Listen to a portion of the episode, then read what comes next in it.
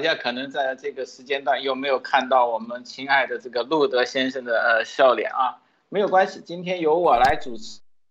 是啊，路德先生最近非常的忙，这个忙实际大家都知道是好事。呃，今天我们的题目是很简单，是两部分。第一部分是指中欧啊，中欧未来决定着呃对中共政策的这个推行和这个制裁的开始啊，我们就说的第二阶段的开始。所以说，欧洲政策是非常非常重要。但是在欧洲中政策的这个欧中峰会上出现了不同的声音啊，中共国的官方跟欧洲的这个官方的这个看法完全不同，这里面非常有味道啊，我们一会儿分析。还有一个就是，因为我对上海是比较有感情的啊，我这里非常熟悉，但是我对上海现在的情况非常的担心。但和看到很多人分析上海的情况，其实有很多点，但是我发现很多人没有把它联系起来。其实这非常非常的恐怖，而且很多人的做法在其中并没有缓解这个事情，实际是有点推波助澜。随后我们慢慢分析，让大家现在明白如何在未来的这个困难时期啊，让国内的和墙内的。朋友们啊，能尽可能的看清形势，自保，这是我们的一个看法，这对未来灭共是非常有好处的。好的，今天我们先进入话题之前，先让艾丽女士分享一下她的新闻和观点。艾丽女士，好，我们看，呃，今天有一个国际消息，就是我们看到这个莫迪呢。呃，已经呃，我们知道俄罗斯的外交部长拉夫罗夫已经从中共国飞到了这个印度啊，然后印度呢就是访问了莫迪，那这个事情呢？呃，我们之之前一直看到啊，印度一直不参与国际制裁，向俄罗斯的这个谴责呀等等，一直都是没有提到对俄罗斯谴责，而国际上好像对印度这件事情也默不作声啊，多国都对印度默不作声。那么这个我们看到印度的这个最近。在二月二十四号之后，采购了俄罗斯的这个呃石油，是以三十五美元一桶的价钱啊，采购了一千三百万桶石油，相当于二零二一年这个从俄罗斯采购量的百分之八十，是非常大的一个量。所以就是这个折扣打的是非常合适，而且我们还看到一点啊，就是因为美日印澳的关系，那么印度和澳大利亚也结束了长达十年的谈判，星期六正式签署了一项贸易协议，就是同意取消了大部分进。口的关税就是澳大利亚和墨这个印度之间呢，在这个线上呢，两两个总理呢在线上也见证了这个签署的仪式，就是它的这个进口互相之间的这个关税的减免啊，百分之八十五以上关税。都将取消啊，那么这个时候就是大量的这个呃贸易行行为啊，就可能以后进口澳大利亚呃印度进口澳大利亚和这个印度出口到澳大利亚的商品都会啊，目前是澳印度出口到澳大利亚的商品。百分之九十六的都会免税啊，这个免税商品比例是非常高的，所以我们看到这样的一个呃动作，其实也是非常有有意思的啊，值得去琢磨的。在这个对抗的两极对抗过程中，这个印度是不是一个缓冲地带啊？是不是贸易上的一个缓冲地带呢？还是说就是要呃这个美呃美欧真的是要把呃俄罗斯全面堵死吗？所以我觉得这个是还要。拭目以待，有待观察啊。第二个还是跟经济有关系的，就是我们看到这两天出来的消息，就是关于中共的当局打算让步啊，就是要同意美国的监管机构，呃，就是全面呃可以调取啊，在美国上市公司的中国的审计报告。我们知道这个一直以来。达数十年、几十年来，中国企业啊，很多企业是真正的私营企业。那么在美国上市，那么因为涉及到一些安全问题，那么中共国呢都是在，特别是像阿里巴巴这些标志型的腾讯啊，像包括最近看到的百度呢，都遇到这个问题。那么这个问题，星期六的时候，就是呃，证监会向财政部、国家保密局和国家档案局星期六就修订关于加强在境外发行证券。和上市相关保密和档案管理工作的规定里边要公开，要修订了啊，征求意见。这个意见最重要的一点看点啊，我们到时候可以大家一起来关注。这个看点就是，它应该是，呃，证监会把这些上市企业提交给中国证监会的这个原始的审计报告，应该提交给美国，但是过去几十年来从来都是由中国的证监会。代理提交给美国啊，大家要知道，它是一个代理，一经过代理可就不是一手了，这个信息就是经过整理和编纂啊和改篡改了啊，这个东西呢就是非常清楚。那么这个里边规定就是是不是 这个涉及到境外境外的这些公司的这个证券的发行的时候呢，可以跨境直接和这些呃审计公司进行合作，这些机关啊之前都是。原来是必须要跨境，呃，和监管合作机制进行合作啊，那能不能把这一条删除掉？现在就是一个关键的问题。如果这些监管机构不进行这阻拦所谓的审查的话，那么这个就是一个重要的看点，等于就是像美国的华尔街的这个审计呃机构呢，就像 FC 呃这个这个呃。SEC 呢向他呃低头了，等于就是可就是迫于中国企业的压力，因为还有几百家企业目前在美国上市，那么这个压力现在看来，这个中国是要做出让步，所以这一点呢，应该是看到是一个积极的一点。那这个一个积极的一点，它的压力来自于哪里呢？来自资金啊，金融和市场和真正的这个百姓。那如果大家想一想，如果中国企业都全面从中国美国退市了，所有退市过程中。重新再收购啊，就是你要把这个股市上的这个钱收回来，那么这个产生的巨大的对中国市场产生的巨大的影响，我们现在已经看到了啊，像百度啊，美国又你又你五家还是六家企业要继续退市，那么包括之前的这几家退市的企业，现在给中共这个金融最担心的就是信心啊，最重要的就是信心，如果大家都对中国企业没有信心了。那这种巨大的影响，中国老百姓和这些企业主干不干？所以我觉得这种角力和这种呼声，呃，对这个政权的这个压力还是非常大的。所以能看出来，现在就是星期六啊，就是在四月二号做出了一些让步，你同意啊？那接下来后续怎么样？我们还要继续观察啊，莫博士。啊，好的，高卢先生有什么可以分享吗？啊，好的，呃，我首先要分享的是啊，就是立陶宛的呃。立陶宛政呃政府呢，周六表示呢，就是已停止从俄罗斯购买所有天然气。那么呢，该国政府声称啊，这一举措将使得俄罗斯总统啊提出的所有不友好国家以卢布支付燃料的要求变得无关紧要。那么呢，立陶宛的能源部呢，在一份声明中表示呢，在这种情况下，俄罗斯要求用卢布支付天然气的费用是没有意义的，因为立陶宛将不再订购俄罗斯的天然气。也不再支付这笔费费用。那么这个声明发出了以后，立陶宛将成为欧盟首个停止购买俄罗斯天然气的呃国家。呃，可之前也也是立陶宛也是呃力挺台湾。我发现呃立陶宛这个国家确实每次都是确实是站在就是欧洲的最前线。呃，第二个消息是啊，就是说俄罗斯表示呢，在呃，欧美解除制裁之前，它将停止与西方国家在国际空间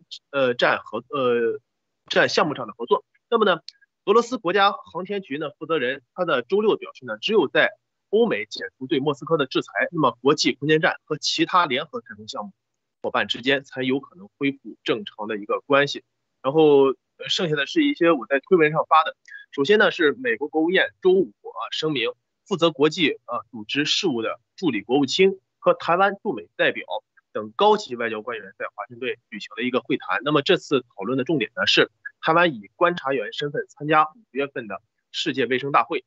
的机会，以及台湾参加国际民航组织的可能性。那么这其实是一个很好的一个风向标。呃，然后呢，中共江苏省苏州市官方二号表示呢，苏州辖下常熟市目前确诊的一名病例中。感染的是奥密克戎变种的呃进化分支，嗯，从未从未在任何那个 COVID-19 的就是病毒数据库中出现过。那么与全球的不同源，那么这这里还要请江苏的伙伴们就是那个注意一下。还有我在 Twitter 上三十六分钟之前，嗯，然后就是发了一个上海市阶梯式管控文件呃一个内部曝光，这个曝光呢一共是有六页纸，然后是由大纪元。那个媒体提供的，大家可以看一下。嗯，呃，俄罗斯呢军队啊，就是一遭到那个指控啊，只在呃乌克兰境内啊滥杀那个就是平民。欧盟理事会啊，呃主席呢表示震怒，要求加大对俄罗斯的一个呃制裁。呃，这里我再想说一下山东济南的事情。山东济南呢，呃，我在昨天，呃呃，是在昨天呢，然后我自己的微信群里面，然后有一个老哥，然后发给我了一个，就是山东济南的，就是封锁的是一百个小区，当然现在还要在更新中，就请山东的伙伴一定要注意一下，大家可以通过这个推特上，就是二十一小时之前，就是看看一下这个相关的信息。好的，就就分享这些，谢谢。啊，好的，我们这个前刚才呃，艾丽女士跟高露先生都分享了这个俄乌战争的情况，我们今天也多说一句，就是这个首先是这个俄罗斯军队在乌克兰的这个基辅的这种呃杀戮屠杀行为啊，现在绝对会引起一种共怒啊，这个事情其实已经是叫做什么，已经被证实的事情，对吧？欧洲理事会而且已经对这个事情在推特上和各个方面已经发出了指控。这个未来就是其战争罪行的一个确凿的证据，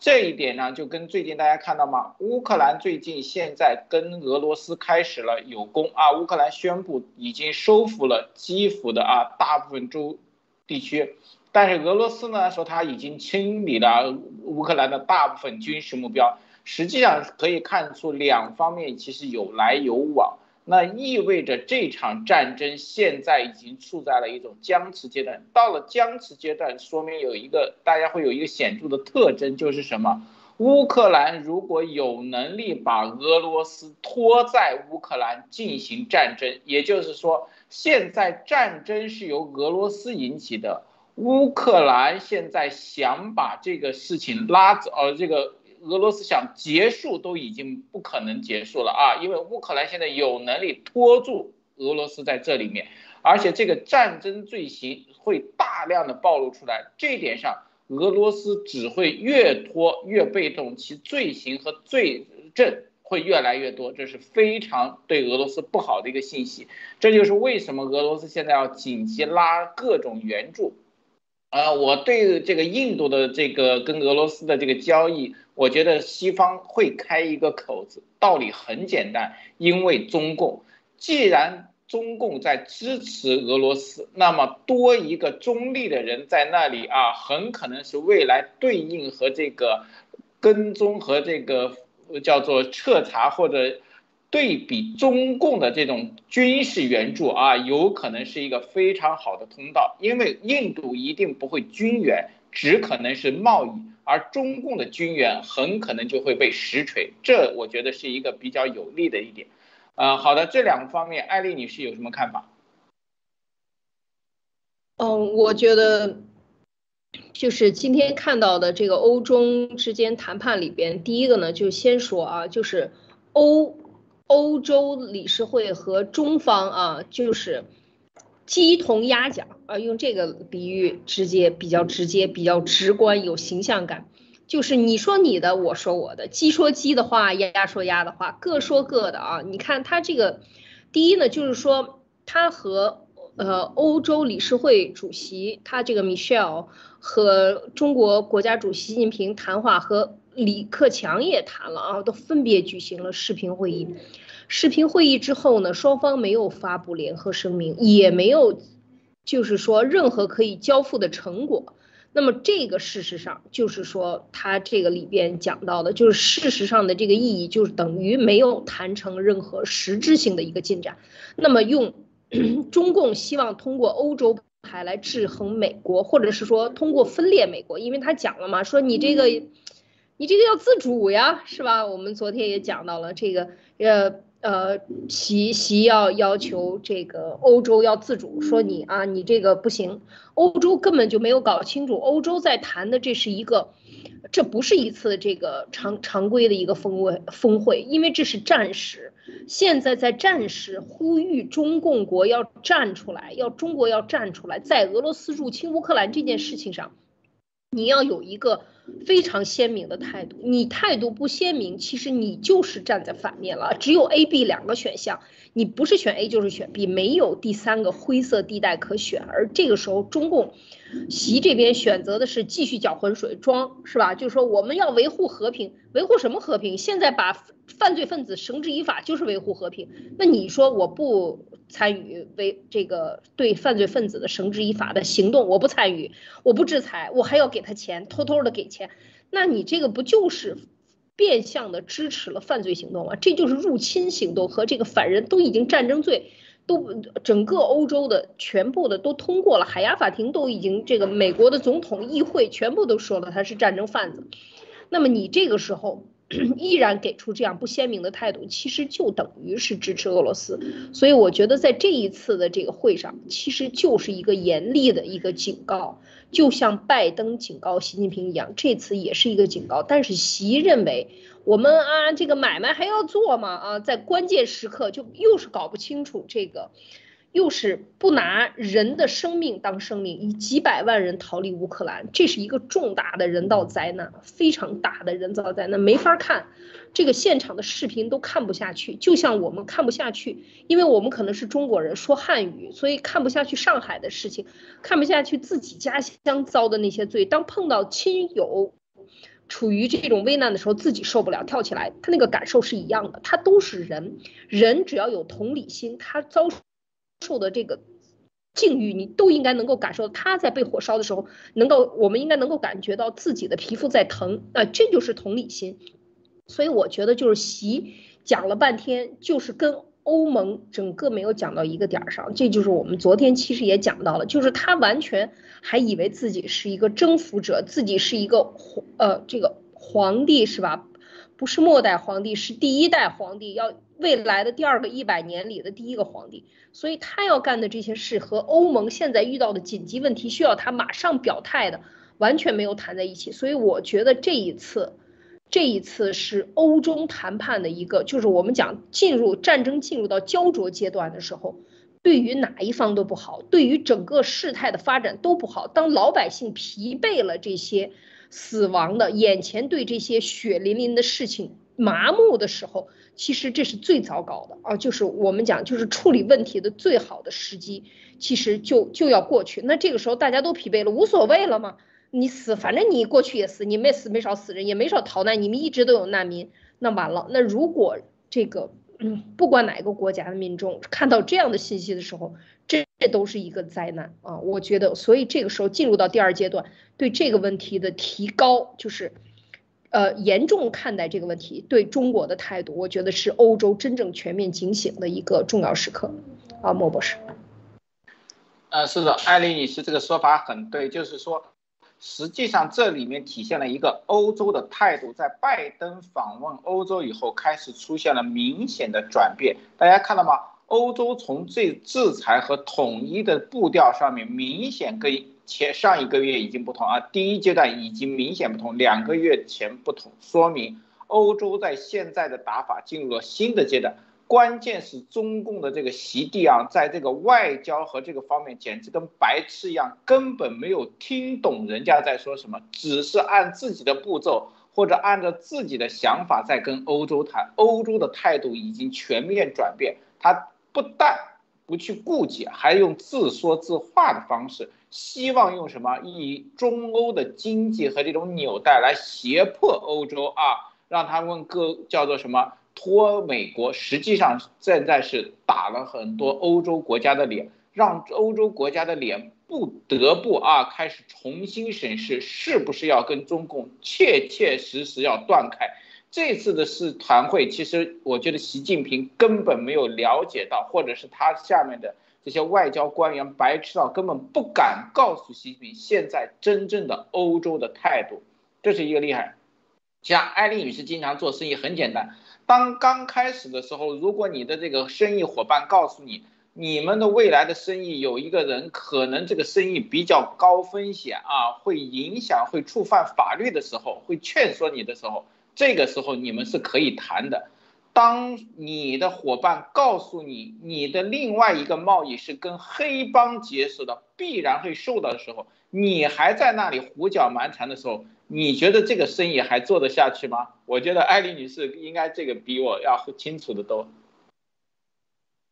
对这个，其实我觉得这个这一次谈完了以后，应该讲这个信用啊，或者是说对欧盟最后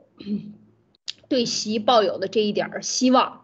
可以讲真的是幻灭啊，真的用幻灭两个字比较形形象。所以我觉得接下来中欧之间在过去二零二一年贸易上啊。是大量的出口，贸易顺差又增加了，贸易额又增加了两千亿，呃一千多亿啊，这是变成了超过美国最大的贸易伙伴。那这个时候，在这个接下来的这一年里边儿，这个欧洲要怎么制定这个呃协议？大家要知道啊，真的是在危机情况下，我们就看俄罗斯就是前车之鉴啊，俄罗斯怎么栽下的，怎么从空中山顶上噼里啪啦滚下来，一下就摔个粉身碎骨。他就会怎么样来制裁中国，所以我觉得这一点是一定要警醒的。那我就拿德国为例，德国都被绑架了，德国整个欧洲的这个天然气被绑架了几十年啊，就是从苏联解体以后一直都在修管道，修完一条再修一条，都是买它的。那就是，但是这个时候怎么样？一个月的时间。全面转向啊，就是就必须得停啊，绝对不能被绑架。所以这个时候，我觉得，在这个关键时刻，这真的是一个历史的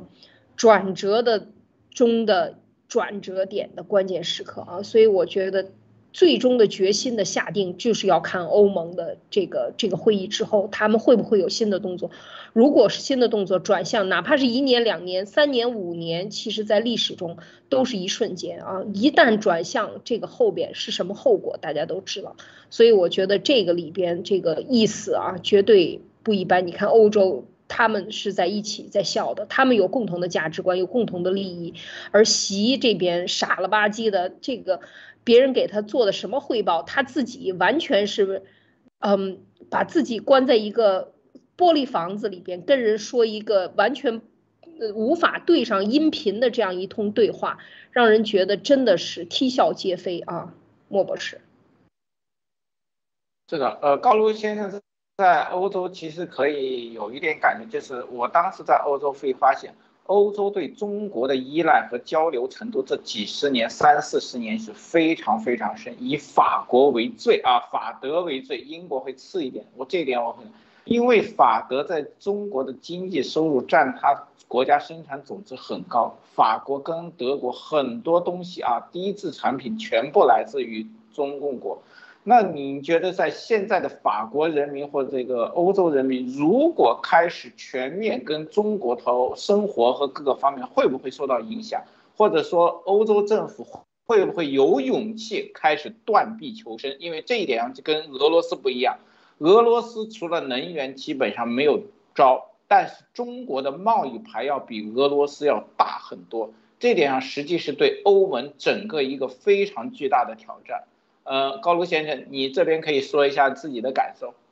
好的，那么我先说一下啊，就是先就那个莫博士啊，第一个问题就是说，法国尤其是欧盟啊，呃，就是能否就是摆脱中共的啊对这个对中共经济上依赖。首先呢，大家也都看到，就是我自己是生活，就我和我太太生活在法国，然后我通过观察呢，就是法国确实是有很多啊，就是但是不是特别高端的一些东西，确实是由中共啊生产的，但是。大家不要忘记，这些他们生产的很多其实都是啊，将要后期将要被制裁的中共的监狱产业链啊，是中共的，是利用了压榨的这个呃，就是呃压榨了就是监狱劳工的呃劳动力，其实来控制的。但是很现在也有很多就出现了啊，就是啊就是越南制造。但是我个人觉得啊。就是说，随着随着就是右派呃右派势力的现在就是开逐渐抬头，然后因为法国呢也是要呃就是提升经济，然后呢像是很多就是马克龙呢现在他在执政上是属于左派，就是我个人感觉他是属于左派，但是右派呢他还是要呼一个口号，就是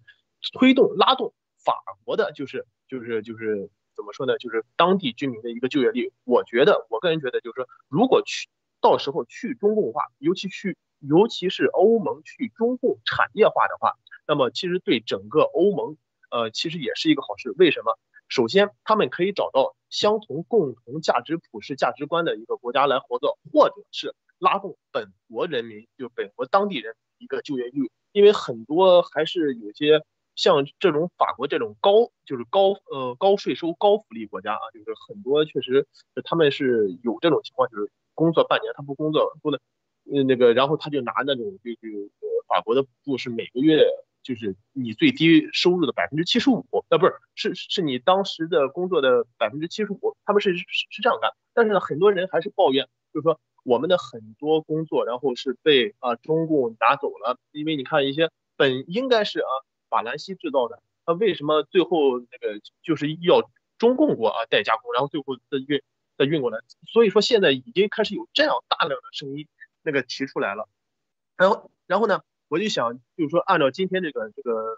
这个标题来说一下啊，呃，然后有两个文章，然后我已经发到，就提前发到咱们的对对话框了。一呢是中国是不可或缺的合作伙伴，然后他特别提到了，就中共特别提到的是中中国与德国建交五十周年。另外一个呢，呃，也是跟这个今天的题目相关的，呃呃，这个文章是啊是人民日报啊，他说人民日报合声，中欧双方应。共同反对制造新冷战。其实他发这两个文章，其实呃，我希望就是莫博士和艾丽能稍后解读一下。那么中共内宣呢，紧急发布这两篇文章，特别提到了就是德国的就是五十年所谓情谊，但是没有提到法国。我个人感觉应该是啊，就是法国在马上就要面临大选换届，那么他政治方向确实还不明朗。因为我昨天也提到过，因为马克龙的支持率虽然现在还是领先，但是右派勒庞。的就是他支持率现在正在逐渐的提升。呃，勒庞他提出的呃就是口号呢，就是很多就是完全现在已经是符合了法国当下的一个民意。但是呢，但是呢，他这次啊，就中共他没有提出提出那个什么呢？就就就是特别提到在这个中中国是不可或缺的伙伴里边，他虽然提到了德国，但是没有提到法国。我觉得他是主要还是因为法国换届，他这个政治方向还不明朗，有未知性。所以说，中共想给自己留一个余地，而且呢，法国这次选举呢，就是新如果新任的领导人是否还能继续执行欧盟现有对中共的政策，我个人觉得还是一个未知数，因为他这个有些派系，他这个政党确实他这个观点还是不是特别明确，但是呢，我个人觉得在政治上啊，法国必须对中共出手，无论是在呃南非，呃和法国呃中共和法国争取啊相关的利益，以及对那个。那对南非的一些呃，就是怎么说呢？就是环境啊、经济、政治上的一些胁迫，法国一定要还手的。而还有一个点是，去年十二月份，中共想分想分化，就是法国的一个海外省独立。那么就是法国政府当时是非常非常生气，而且他是想占用其那个法国的一个海外省的一个重要一个资源，应该是镍，好像是。啊，好的，谢谢莫呃莫博士。呃，好的，呃，高卢先生刚才说的法国的这个事情，实际上是整个欧洲每个国家都会面临的，就是国家政策与欧洲政策与美国的这个对俄政策的这个统一性，这个我觉得现在大势来说，基本上即使政府换届也不会出现大的问题，因为现在这个呃反俄的口气。就是很简单，如果你个政府上来以后，现在与欧洲与俄罗斯的方向转换的话，你这个政治生态你根本没法建立啊。这个就是西方的一个大势决定民意，民意决定政权，这是一个最基本的东西。还有刚才呃高卢先生问的那个很好，实际上是这个事情实际可以引申一个话题：为什么在现阶段我们说到进入第二阶段以后？中共仍然要死皮赖脸啊！即使把这个峰会丢人的事情，也要转换说成中欧达成协议。他惧怕什么？大家有没有感觉？中共全面的外宣，包括陆高卢先生引用的，说明了一个问题：习现在有恐慌，恐慌什么？恐慌中欧的关系开始现在反转。大家知道吗？就包括我们刚才分析的。其在中欧份上根本牛头不对马嘴的再谈，说明了一点：现在习对中欧关系的判断开始失误，他没有办法啊，他有点恐慌，恐慌什么？他担心欧洲真正的开始跟他离开，他已经预感到欧洲要跟他分离了，这是他恐慌的一个。但是呢，他在内部还是要这两篇文章，我相信看的欧洲人不会多，中国人多。中国什么内部人呢？这种欧洲关系和其他派系看多，他想继续啊挽留自己的形象。实际上，他的中欧政策其实已经失败了。但是大家可以看到，欧洲的态度非常的明显，你看德国还有英国的态度非常明显，对华政策必须改变，而且对俄罗斯的政策也是加强。大家有没有觉得，如果俄罗斯现在已经被定义为像德国纳粹一样的身份的时候，你这时候中国的军援和证据暴露的话，你这时候中国想跑想洗都洗不清了。这个时候根本不需要什么断，直接就可以拿证据打击。为什么俄罗斯已经定死，而你的证据在被抓住，你是跑不掉的。呃，这一点上，我相信这个做生意的话，艾丽女士应该很清楚。当你做生意的时候，你的犯罪证据或者什么经济犯罪已经被铁定的时候，你这时候想跑，你已经来不及了。你的钱什么东西都在里面了，对吧？你跟俄罗斯，只要俄罗斯抓住你，肯定没法反水。好的，艾丽女士有什么看法？嗯，对，我觉得，嗯，欧洲现在因为它是呃二十几个国家，欧盟，嗯。它整个再加上东欧的这些国家，每个国家都在政策都发生变化啊。其实它是这个时候，这个局势进入到一个焦灼的阶段的时候，我觉得它就是在一个分别为自己的利益着想会更多，呃，甚至它有的时候是有意的。你看，像现在的呃匈牙利和波兰啊，一直都是共同进退的啊，匈牙利跟波兰，但是在对俄罗斯入侵乌克兰这个事情上。事实上，两个国家也产生不同的分歧。那么，这个匈牙利也在大选，那我们看到法国也在大选，是吧？这些国家都在大选，都在发生一些。它到了这个时间了，国家政治要发生一些变化。而且还有一个有意思的地方，什么地方发生大选？就是。变变天了呢，就是巴基斯坦啊，我们关可以关注一下。这巴基斯坦这个这两天也是发生了这个议会的整个的嗯这个变化啊，接下来可能谁上台，哪一派势力上台又不一样了，所以整个的这个局势的变化，那现在中国又使劲的跟呃这个印度走好关系，那印度现在又刚才我们在分享的过程中又讲到。印度这个跟俄罗斯拿到的这个天然气，呃，这个石油三十五美元一桶啊，你一下买了买了去年的百分之八十五的这个额都买了，一一一把一千六百万桶石油的这个订单就下下去了，这个钱你说多合算呀？在这个时候，它等于是，呃，抄底是吧？那这个时候美国为什么不骂印度呢？就是我觉得这个。就是在战争的同时，你要搞清楚，每个人都要有自己的所需。我相信这个印度，他在这个时候买这个，就是为了他就非常便宜的价钱。而同样的，在这个战争中买单最高价钱的是谁呢？是习呀，习用最高的价钱买单，又签了三亿桶，呃，两一亿桶吧，一一亿。呃，一亿吨还是一亿吨吧？应该是这个新签的这个合同，二月四号新签的合同里边是什么样的一个价钱？又是炒高的时候最高价定的价钱。所以每一次啊，就是说都是要卖了自己的肉，把自己的肉割出来让给别人。为什么别人这么在国际贸易中这么会做生意？为什么印度和澳大利亚签了协议，互相之间免税？那么多少商品可以卖到嗯，从印度来转卖，它可以。重新再做二次的买卖贸易，卖到全世界去，卖给中国人，他可以赚一刀。那么澳大利亚也是依依然的，它互相之间免税，它大量的原材料和低低产品这个加工的东西可以从印度进，可以取代中共国。为什么在这些这个冲突中总有很多国家受益，而这些受益的国家往往看到的都是民主国家，或者是说这些这个政治人物是民选上来。他必须得靠为老百姓做主，或者为老百姓谋福利啊！说白了，用中共的话说，为百姓谋福利的话，他才能保住他的位子，才能挣钱。为什么每一次到这个时候，中国怎么每一次点儿就陆德老说的，每一次选题都是零分，总能够答错，总是那个最糟糕的选择，都是让这个中共带领。然后把这些把中国人推向了这种万丈深渊，就就是这种感觉，在这些所有的机遇面前，你就是在眼看着这个机遇的这艘大货轮就离开这个岸边就驶走了，就是这种感觉，让人觉得在这种变化当中，在这个战争的焦灼当中，你看到的都是危机，满眼都是危机啊！这个席还能够坐得住，真的是我真是不知道他是什么做的，他那个肉不知道是什么制造成的，嗯，我不是。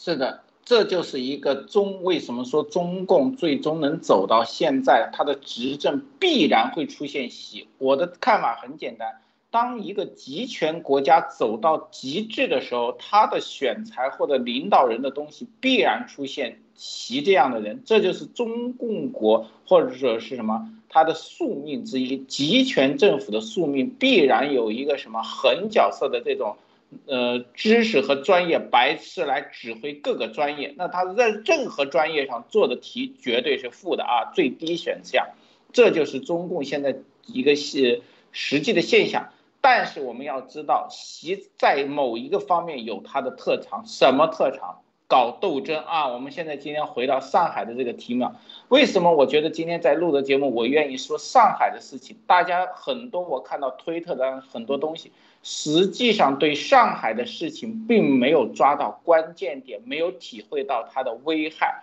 很多人说上海人要反思，上海人要接受什么？呃，社会主义铁拳才能反省。其实太表面，你们没有看到这个事情对整个中国或者整个文化阶层的这种侵害，特别是对底层老百姓的侵害。我们一点点分析。我先说一个事情。就是我是做科研的，我现在告诉你，上海的这个事情不是疫情引起的，也不是怎么说呢，是人祸，但更大的是政治斗争的这个祸及。为什么这样说？我告诉你一个事实，大家很多这个听众在墙内的可能信息不到，我来告诉一下很多国外的信息啊。上海市两千多万人口，两千到三千万人口，而香港。有三个地方跟它相似，香港、新加坡啊，人口只有上海的五分之一、四分之一。同时，大家知道有一点吗？上海的医疗资源是十倍于香港和新加坡，知道吗？上海的医院总数达四百多家，而香港跟新加坡只有几十家医院。而上海二零二一年其就诊人数，大家可能都不可能想象到。光上海就诊人数是两亿七千万，面面对全国是第一的，全世界我估计也是第一的。就是说，这个城市的医疗资源，上海是世界或者中国的 number one。但是大家会来看看这个呃上海的疫情数，我刚才发过去，大家也可以去查。上海今天的这个数达到最高值，也只有几千人。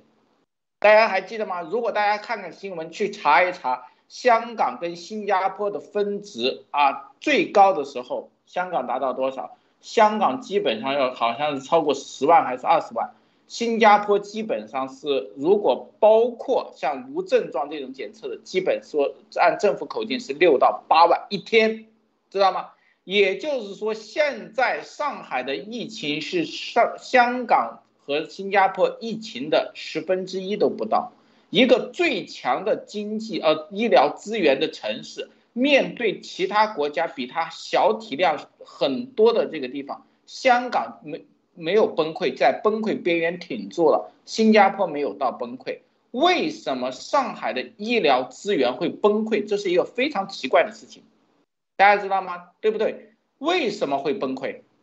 你的医疗资源每年对两亿七千万人可以用，为什么几千人的病例你的医疗资源会崩溃？说明这不是医疗问题，第二也不是执政问题。大家知道上海的执政，我们都说过是整个中国大陆上稍微是最好一列的，因为它本地人的这个比例很高，本地人官员的比例很高，这个就会叫什么有照顾，但是却出现这个问题，这个是非常非常奇怪。一定是什么政治疑惑？待会儿我们具体分析。我们看一下艾丽女士的看法。对，我们看上海的这个呃这个封城的，我我主要是这两天看到的 这个船只啊，不能够进港的船只，基本上现在每天能处理的五千艘船。呃，这个还是多少船只的这样的一个数据是平日里的十分之一啊。现在我们看到这样的一个情况，整个外滩上去，这个外海就是呃黄浦江上啊，就外边海口里边全部是密密麻麻的这种待清关和这个等待的这些船只啊。因为你一旦遇到了这种堵塞。遇到了这种堵塞以后。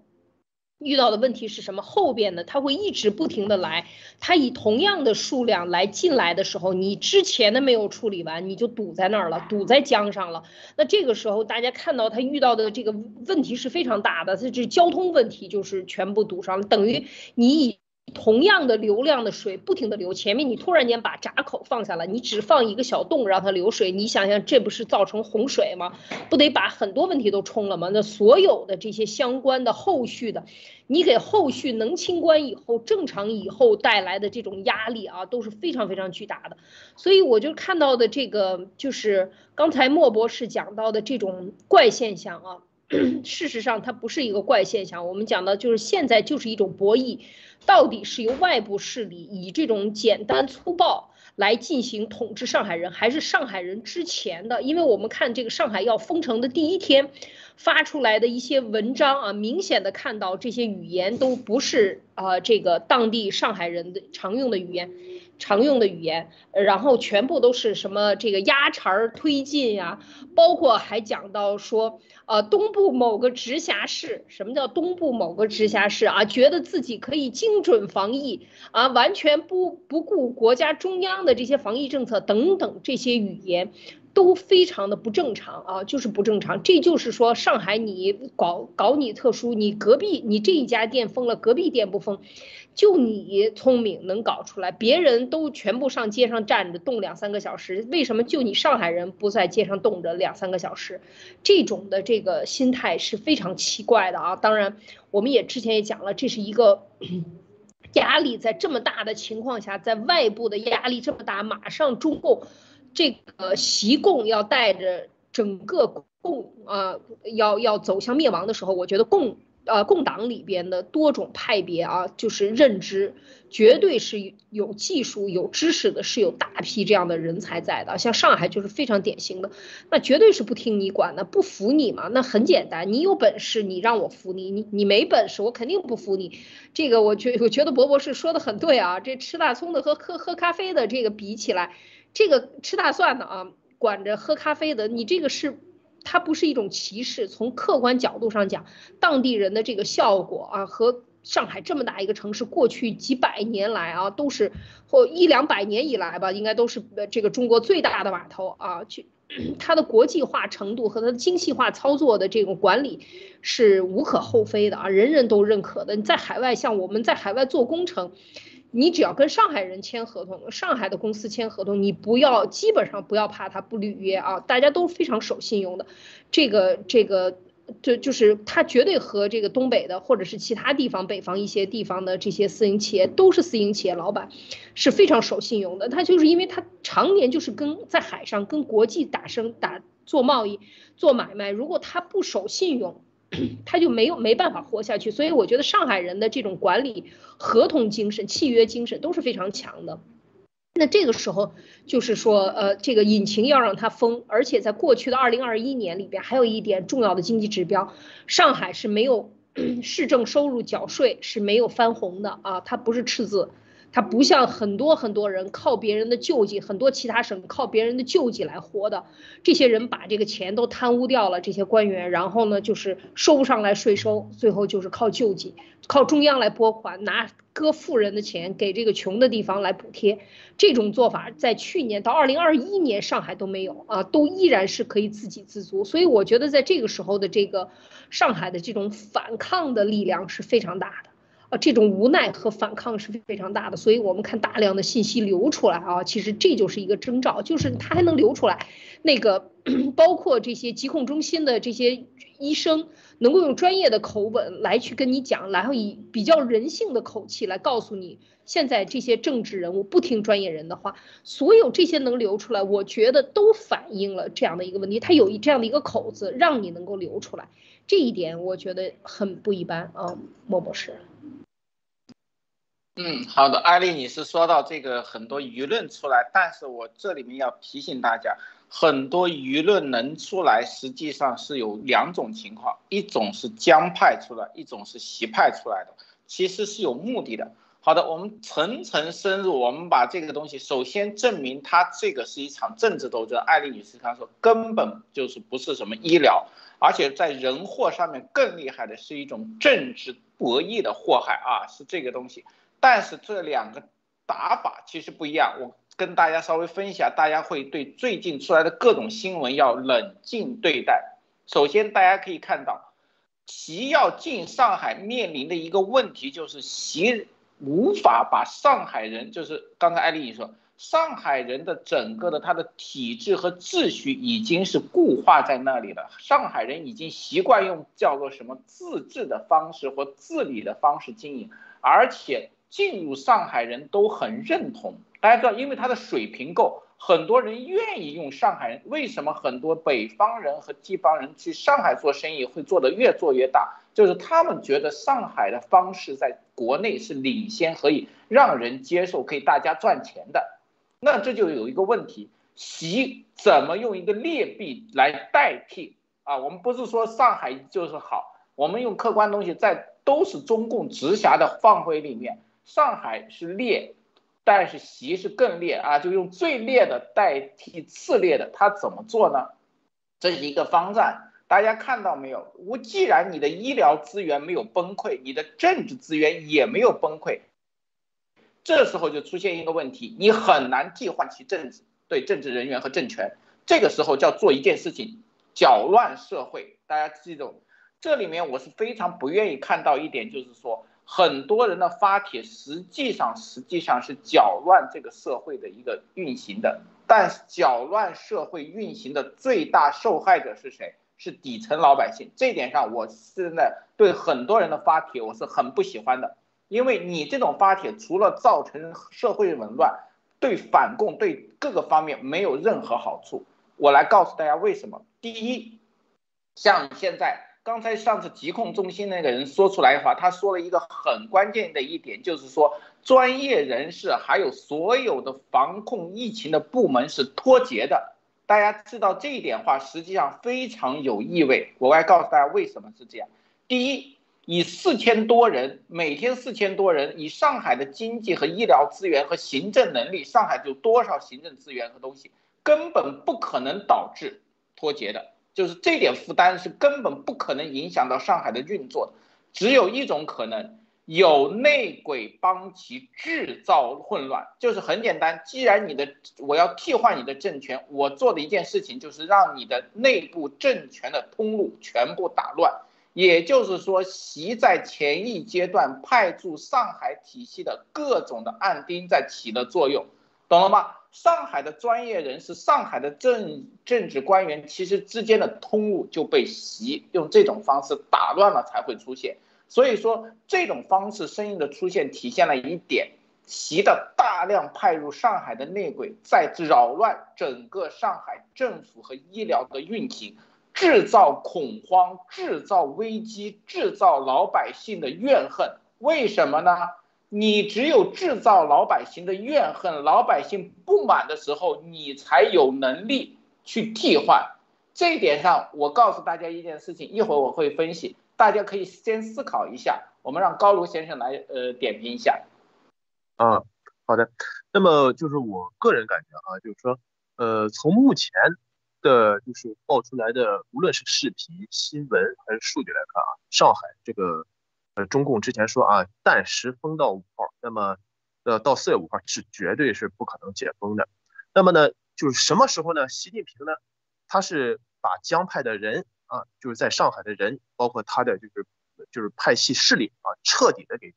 啊制服气了。那么就是习近平就准备什么时候解封了？那么什么时候呢？习近平把啊呃江派包括曾家啊，在上海的钱袋子掏空了。那么他也就觉得是满意了，可以了。而且呢，就是说从网络曝光的信息来看，就是说中共呢，北京当局那个很多事情，他就是绝对是故意的，在就是上海搅浑水啊，捣乱，制造乱象，就是然然后故意让上海人难受。那么呃，大家可以看到，就是说从上海传出的视频就证明，然后也包括那个把那个婴幼儿啊，就是放到医院隔离，还不让父母看好多。小朋友的那个就是也没有人换尿布啊，呃，这个在我推上也有相关的一些视频，包括啊，昨天昨天还有个信信息我也没有分享，说是啊，在上海九九亭八号桥啊，四月一号还特意登上了一个就是新浪微博的一个热搜啊，就是说上海闵行区啊七宝镇啊，就是八号桥九亭镇八号桥市场一千多名业主在隔离期间爆发大规模交叉感染啊，业主亲属呃在网上发帖还紧急求助啊，这些消息。放出来其实都说明了一些乱象，同时呢也说明了就是这个他这个消息既然能出来，也是说明习江啊现在内斗的确实是非常非常厉害。嗯，同时呢就是我想说啊，习近平他呢是想让啊吃大蒜的啊把上海彻底给整服气。那么就算是啊吃大蒜呢，将来有机会能在上海喝上咖啡啊，那么我个人感觉也是大蒜味儿的。那么而且还是带着。大蒜味道的一个呃治理思维模式，好的，谢谢莫博士。对，刚才高卢先生说到一点，就是这里面我觉得啊，个人分析，这种把母婴分开的东西，绝对不是上海本地执政官员，一定是江习的风格，对吧？这种风格绝对是习的集权风格，大家很都很知道，在上海待过人知道。因为上海本地人的话，执政的话，他的亲戚朋友一大堆，也是有孩子有女儿的。你不可能这样做，你这样做你会得罪自己人，甚至把自己装进去的，相当于是害人害己。上海的官员不傻，不会做这种事情。但是分开造成这么巨大东西，我觉得一定是习吧？为什么？习这样做一定会造成政治民怨再起啊！因为母婴孩子会导致每一个孩子会引起一个家庭的不满情绪，几百个孩子就可以引起上千个家庭和大人的不满情绪，可以蔓延。这个是对执政最大的威胁。为什么江习要做这一点？安女士可以，我跟你说了。为什么习会用这一招？习不是很能，他是学的老毛的啊！大家可能不知道，但是我告诉大家一个事实：这个事件在当年老毛也做过。呃，艾丽女士能切一下当时我发过来，大家去看看一月风暴。很多人不知道，一月风暴是当年上海被，可能是很多老上海人会知道。这是当年文革时期红卫兵抢班夺权上海执政权的一种行为啊！他从事件从一九六七年一月份，张春桥、姚文远策划，获得毛泽东的支持和认可。一九六七年二月五号，上海人民工会成立，更名为上海市革命委员会。上海革命委员会抢班夺权上海党政机关的各个权利。大家感觉到吗？是不是很相似？这里面做什么？这里面就是当年毛泽东发动红卫兵在全国抢班夺权，用这种红卫兵的方式把各个地方的党委、政委、政治机关权力清理的一个月的时间，成立这个东西。现在习用什么呢？他没有文化，他用疫情大革命。把这些人送进去，他一定也有张春桥和姚文远的人在上海，这些人做内应，然后外边进行各种夺权。什么人夺权？一定不是上海人，这就是刚才高卢先生说的，会有大量的外地人员进去。所以说，大家如果去看一看这段历史，你就会发现，习做的跟当年文化大革命老毛做的一点没有啊，他全班学的。所以说，习这个人恶劣恶劣什么？好的不学，全学中共历史上最脏的东西，最没有人性的东西。大家如果问问老上海人，一月风暴以后，整个上海城从一个名城就变成了一个什么之地啊？大家如果去老上海知道，去自己不用上海，去网上查一下，我相信这个一月风暴现在国内还看得到。整个只用一个月的时间，就用这种革命形式把一个正式啊大城市的权利全部夺取，这是习现在要做的事情，只是他的阻力会可能比那时候大，这里面会有一个巨大的问题，可能大家没有估计到。刚才高卢先生说到一个点，会有大量的军警进入上海，我想问一下大家熟悉上海人，上海人是很骄傲的。上海人很少去当兵当武警的，都是在本地做官。也就是说，未来进驻上海的全是非上海人，这会产生另外一个次生灾难。大家知道，所有国家，不要说中国，所有国家都有地域优越感和地域归属感，这个是没有办法改变的。尤其是上海人啊，大家这个我一说，大家很多人。但是如果现在抢班夺权的变成了外地人，那对上海本地的老百姓，又是在这种革命形势下，我相信如果再现的话，很可能当年文化大革命的惨案会在上海发生。所以我对这件事情，很可能未来的四月是有新一次文革二点零的四月风暴，这是我一个悲观的看法。好的，艾丽女士有什么看法？是啊，这个确实是，嗯，我觉得高卢说的很有意思啊。这个以后咖啡都是大蒜味儿的了，这个和这上海人能不能接受？如果喝咖啡都是咖大蒜味儿的，那出门听的这个声音已经不是上海话了啊。身边的这个警察和所有的小区的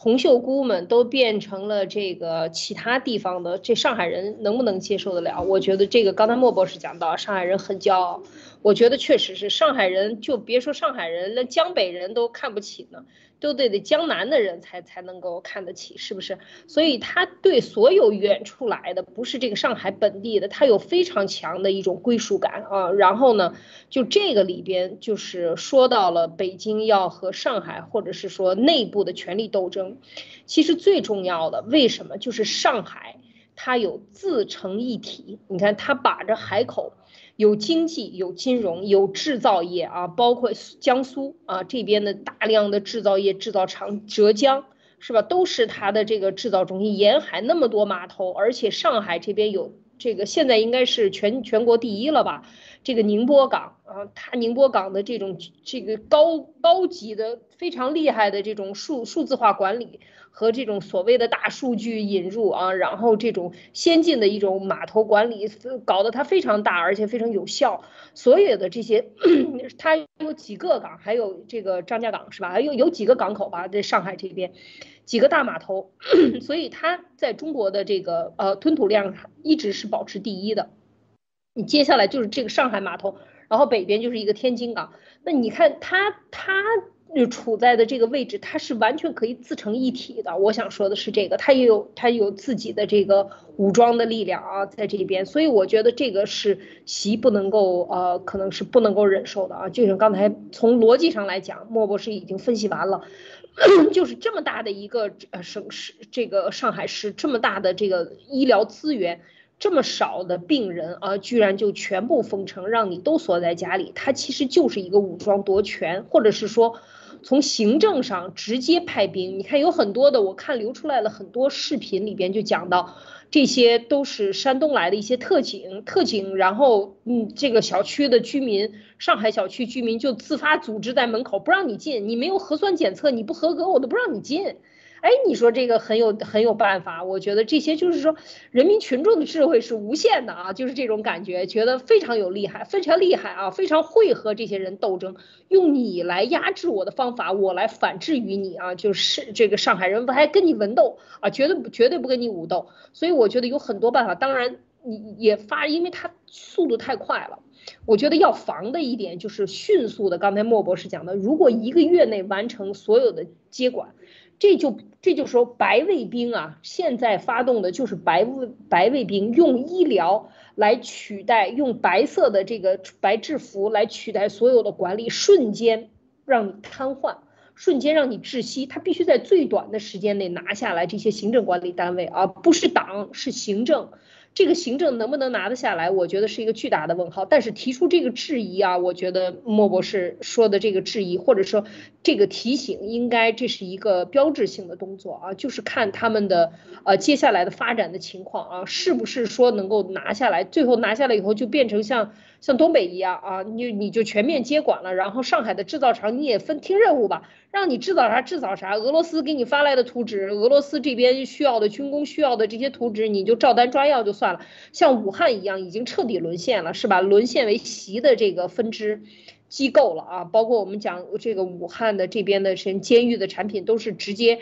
直接发的一一轮一车皮一车皮的这个货啊，这监狱产品的货直接发到俄罗斯去，所有的这些的动作就成了他为了完成自己的这个任务的做法，而这些反过来最大的危险是什么？就是一旦坐实被西方坐实。当他制裁你的时候，那么你这些人这个地区就成为被制裁的目标。你所有这个地区参与的行政人员，不管你行还是不行，都得过一遍筛子啊，都得先给你冻结上。所以这个时候，我就说，党内的真正的利益既得者们，或者是各个地区的人，应该看清楚方向，愿不愿意被制裁，还是说想留一个活口啊，就要看大家的决心了啊，莫博士。好的，艾丽女士说的这点跟我下面说的可能更加悲观和恐怖的一件事情，大家要想起来。一月风暴里面有一点，当时上海是全国第一个造反派出来地方，所以当时老毛写了一句话：上海革命力量起来，全国有希望了。它不但不影响整个华东，会影响全国各省市。大家要记着一点。上海是一个超级城市圈，它整个的整个的江浙沪这一圈是整个中国经济的核心地带。这一点上，不要不光是上海，我相信这些地方其实力很难到。这就是意味着一个新的恐怖。一旦上海以这种模式拿下，以新的白卫兵的造造反派模式拿下。那么现在全中国所有不是习认为的地方，它全面可以推广上海音乐，相当于当年老毛的号召全国学习上海造反派的经验。大家知道吗？现在上海已经被习定义成疫情的反派了。那么未来上海的这个推广，强制性的推广就会面到全国各地。所有南方城市习控制不了的，都会变成这种恐怖的方法，来抢班夺权啊！我相信高卢先生在南方也生活过。如果南方都会变成这种白兵的形式，你可以想象整个中国所有的大城市会变成什么样子。好的，高卢先生。啊，好的，呃，我这里先先先说一下啊，就是刚才莫博士啊说的啊，上海人啊。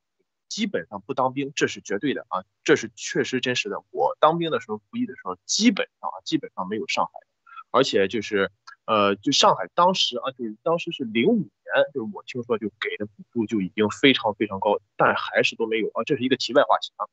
就是说，呃，先回到正题，那么上海呢，就是目前的就这个治理方式，就是我个人看，就是完全是属于北方的行政管理模式，就是粗暴、一刀切、不讲理。就是喜欢装，就喜欢装。用济南话呢，就是叫充油子啊。就是说，有很多你看，你看他那个视频啊，就是说，很多人戴个红袖章就不知道姓什么，然后就感觉自己要飞起来了。这真的是很典型的就北方模式。因为我本身呢就是北方啊，山东人。呃，我在那个广州呢生活七年，其实这七年呢就和当地人一共就吵过两次架啊，就而且还都是误会啊，就是就是造成的。那么在北方啊就不一样了，你你看你只要出门，基本上就是你在山东济南这种地方，基本上一周出去一次啊，就是你能跟人吵架最少一次，这都算客气的啊。所以说你这样的戾气，就这样的戾气，这样的治理的一个环境啊，嗯，将来要是拿下上海，上海将来得成什么样的？你难道像那个山东济南一样，就是夏天光着膀子，呃，蹲在呃街边吃烤串儿？啊，喝着用敌敌畏啊，那个消毒的那种扎啤吗？我我我说的这个用敌敌畏消毒这个扎啤，这还真不是乱说，因为我我有朋友就在那个济南市天桥区，他那个趵突泉啤酒厂工作，他他们那里边那个啤扎啤就是那种桶装扎啤，就是用敌敌畏那个消毒，这一一点都不乱说。所以说，将来上海如果被啊习习近平这个啊就是喝大蒜的给拿下，那怎么弄呢？所以说，上海前两天推出来的这个特别呃呃自治呃特别行政自治区，我觉得是有道理的，就是为了防止呃将来上海就是呃成呃南上海人呢喝咖啡就是带有大蒜味儿，这是我自己的一个观点啊，谢谢孟博士。嗯，好的。实际上我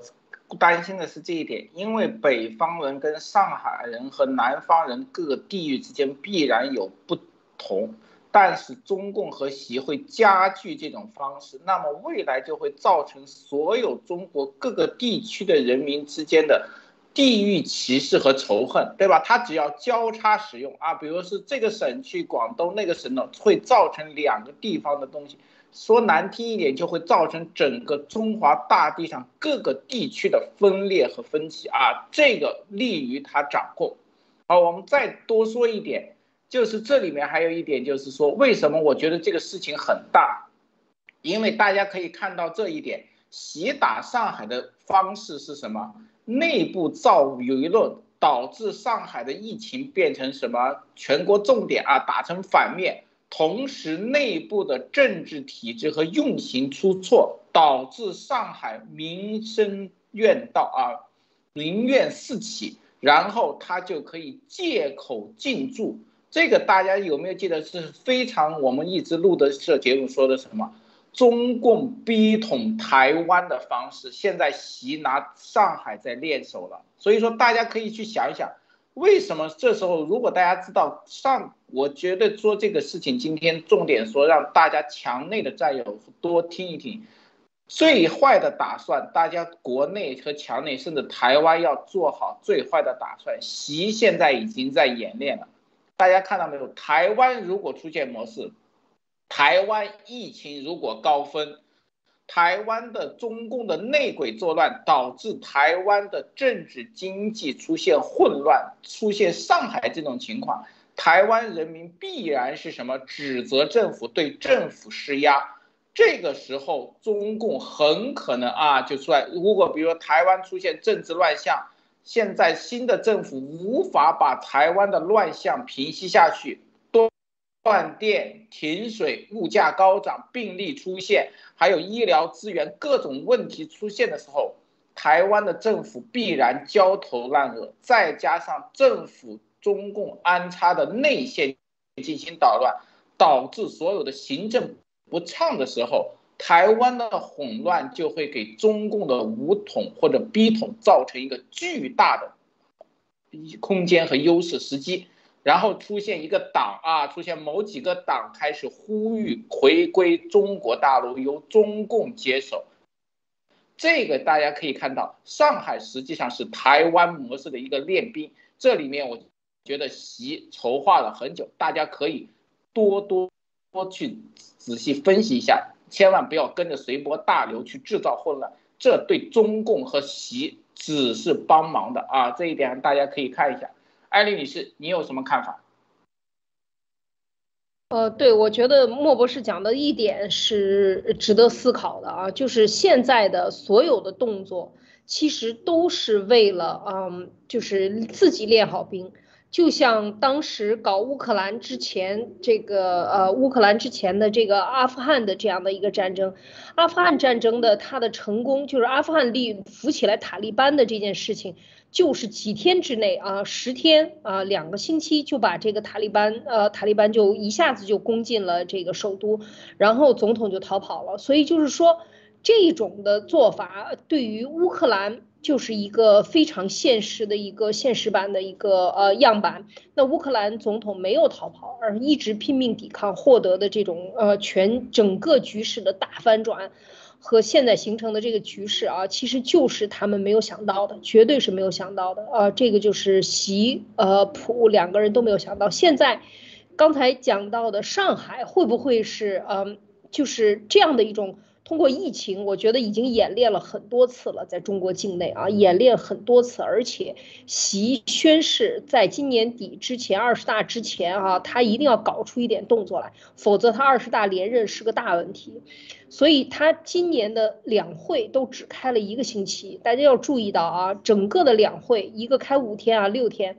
一个开六天，就是说一个星期就全部解决问题了，就是会议都要缩短。整个会议目的是什么？会议的宗旨就是为二十大来做好准备。就是你要看到习他现在要干的一切的事情，出于他对他的人设的分析啊，他就是要当皇帝，他要搞做梦嘛。他要他要什么大中这个伟大复兴是吧？这个梦想，这个梦想什么时候成过有过？就是大大唐盛世是吧？这个过去的什么大秦帝国是所谓的他要搞他的这个大秦帝国的这个盛世，呃，其实就是一个嗯。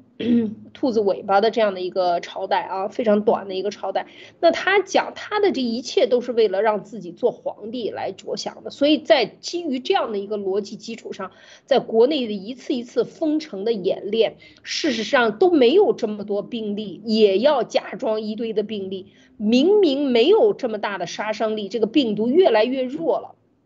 在这种程度上，你只需要精准的找到这个患病的人，把他隔离起来，把他处置好，把他身边的联系人，现在有这么好的高科技手段，处理好就行了。他不是这样的，他要的是抓起来。就像张文宏里边最近这个网上一直在讲，张文宏讲说这个在疫情到来的时候，第一药物是什么？第一药物是让人民能够安居乐业，不是要把人民折腾死。你要搞清楚，你这个执政党来干什么？不是上海人拎得多清楚啊，看得多明白，所以就是习他不是来干这个的，他不是为了让老百姓安居乐业的，好不好？他是要通过集权的统治来达到集权，最终的就是两个服从还是不服从，忠诚还是不忠诚，是吧？你只要忠诚和服从两个加起来，行了，这事儿就把你就拿下了。就是这么简单，所以这是集权统治要的。那这个时候，他要刚才莫博士讲的，要用这个模式来武统台湾。我觉得台湾一定不会武统，一定是呃就是强统台湾啊，台湾一定会强统。但这个强统的方法操练了这么多次，我们路德社又讲到断电、断网、地震，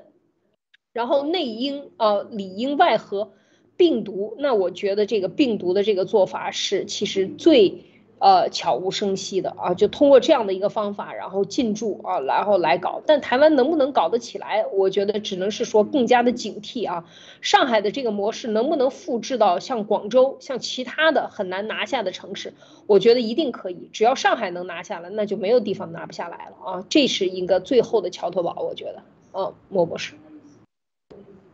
是的，这就是。为什么习要急于啊，在这个情况下急于对上海动手的原因之一，他一定要消除任何党内对自己夺这个当皇帝有影响或威胁的人，这个就是一个独裁帝王的这个魔怔。他不是说你们造反他才打你。只要他觉得你未来或现在对他的这个当皇帝的路有威胁，他就会收拾你。这是一个很恐怖的想法，就是有可能你看了他一眼，或者什么都没有说，他都觉得你是反对他。那么这里面就会造成一个政治浩劫。也就是说，习现在已经加速其文革二点零啊，不是说文革二零开始，是加速文革二点零。就跟老毛子当时做的一样，上海掀起的一月风暴是文革走向一个第一个高峰的一个点。那现在这个事情有可能再次重演。那么为大家提供的一个信息就是，各地的墙内的能听到外面的声音，一定要重视起来自保。这就是说，还有一点就是说，上海分城出现很多混乱，其实有一点就是什么，他们。对医疗和病毒信息的，特别是国际的医疗和病毒信息的这个缺失啊，像张文宏是知道，但是他不敢说或说不出来。如果大家很多上海人知道的话，基本上很多挤兑啊、方舱医院这种事故其实都不会发生。为什么？医疗资源要留给真正病危的人，轻微的人其实完全可以自我康复。大家可以多找一些信息传到墙内，不要恐慌。因为这里面我说到，这里面一个问题就是，大家发现没有？从文化大革命开始到现在的疫情革命习的里面，中共的内斗最喜欢拿一个什么东西做武器？老百姓的身家性命做牌在打，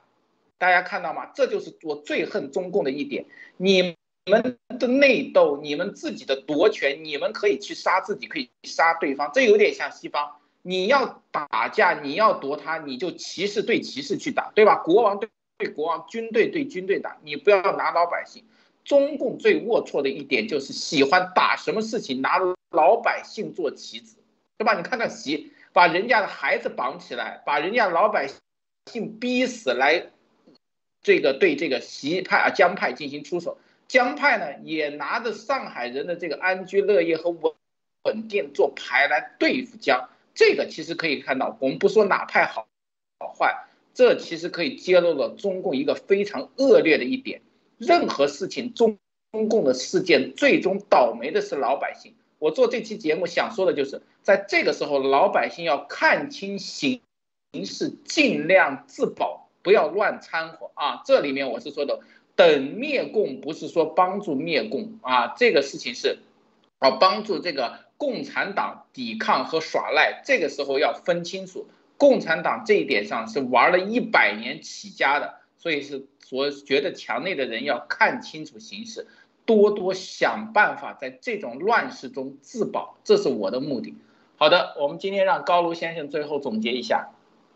啊，好的，呃，就是说上海的这个疫情问题呢，就是很明显的，就是为了二十大，然后呢打击政敌的一个手段，然后呢主要就是确实呢也可以看出来，就是习近平是为了连任想当皇帝。那么在四月一号呢，就是说有一个视频，大家也都看到了，也是山东济南出来的。那么这就是啊，就是北方模式啊。就是山东的一个行政风格，呃，就是那个四月一号，就是在那个就是济南全城人民啊，就跪着让那个就是当地的那个防疫人员检测那个健康码，